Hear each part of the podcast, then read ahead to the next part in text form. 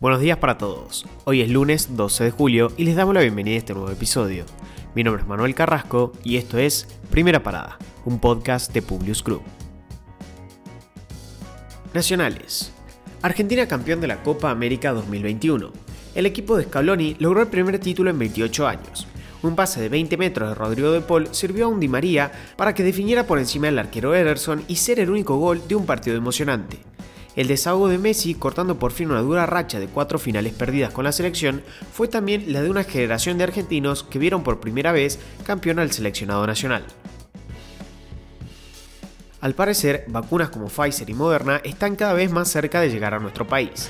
El Ministerio de Salud de la Nación informó que ya se firmó un acuerdo por 20 millones de dosis con la compañía Moderna, lo bueno de esta noticia es que se trata del primer contrato que permitirá recibir inmunizaciones basadas en la plataforma ARN mensajero y que podría habilitar la posibilidad de obtener durante este año una donación de dosis por parte de los Estados Unidos, lo cual sumaría al plan de vacunación.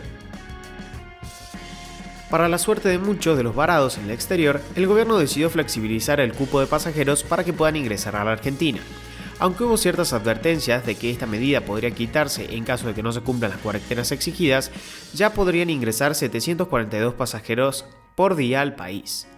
No sabemos si es realmente un avance significativo porque anteriormente solo ingresaban 600, pero se está hablando de un aumento en este número leve y progresivo. Si todo funciona según el esquema planteado, a partir del 17 podrán ingresar 900 personas por día y desde el 24 unas 1000 personas diarias. Internacionales. Rusia ahora afirma que el lapso entre las dosis de Sputnik 5 puede ser mucho mayor de lo que había anunciado meses atrás. Si bien en abril la postura indicaba que deberían ser 90 días el plazo máximo entre las dos dosis, ahora puede ser hasta de 6 meses. Con esta noticia surgieron muchas dudas entre la gente que incluso piensa que esto es una excusa para evitar problemas por las demoras en las entregas de la segunda dosis. De todos modos, el gobierno ruso negó que esto estuviera relacionado con el nuevo comunicado y que realmente la vacuna continúa siendo efectiva aún con estos lapsos. Los ministerios de finanzas del G20 aprobaron un impuesto global de al menos 15% sobre las ganancias de las multinacionales. Al parecer, el objetivo de esta nueva implementación sería evitar que las multinacionales evadan impuestos o desvíen sus beneficios a paraísos fiscales. El alcance de este impuesto será de a un poco menos de 10.000 grandes empresas.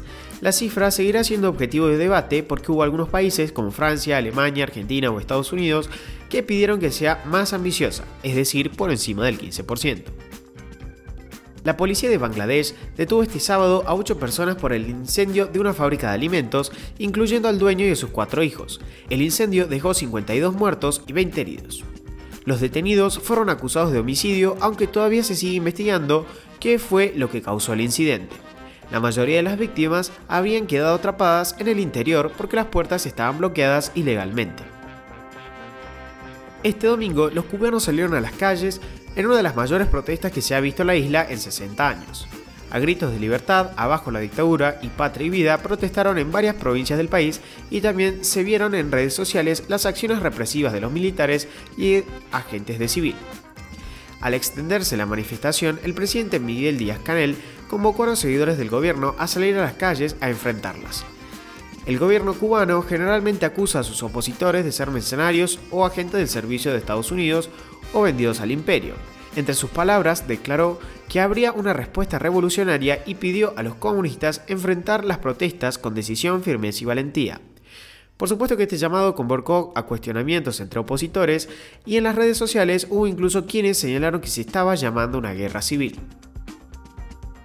El multimillonario Richard Branson viajó al espacio con su nave Virgin Galactic incluso antes que Jeff Bezos. El británico pasó este domingo unos minutos en el espacio a bordo de una nave de su propia empresa de turismo espacial.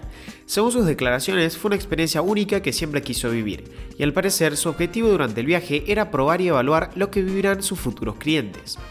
Pero no solo se trata de un pequeño viaje, esto va más allá, porque tras el éxito del domingo, la compañía de Richard Branson prevé dos vuelos más de prueba para luego iniciar operaciones comerciales regulares en 2022, y a largo plazo pretende realizar 400 vuelos al año.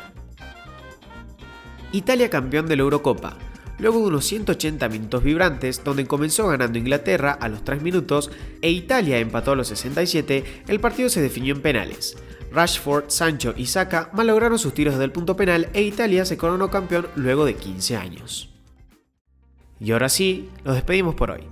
Gracias por escucharnos. Si te gusta este podcast, compartilo con tus amigos. Esperamos tus sugerencias en nuestro Instagram, publius.com.ar o en nuestro Twitter, publius-group. Los esperamos en el próximo episodio de Primera Parada. Que tengan un muy buen día.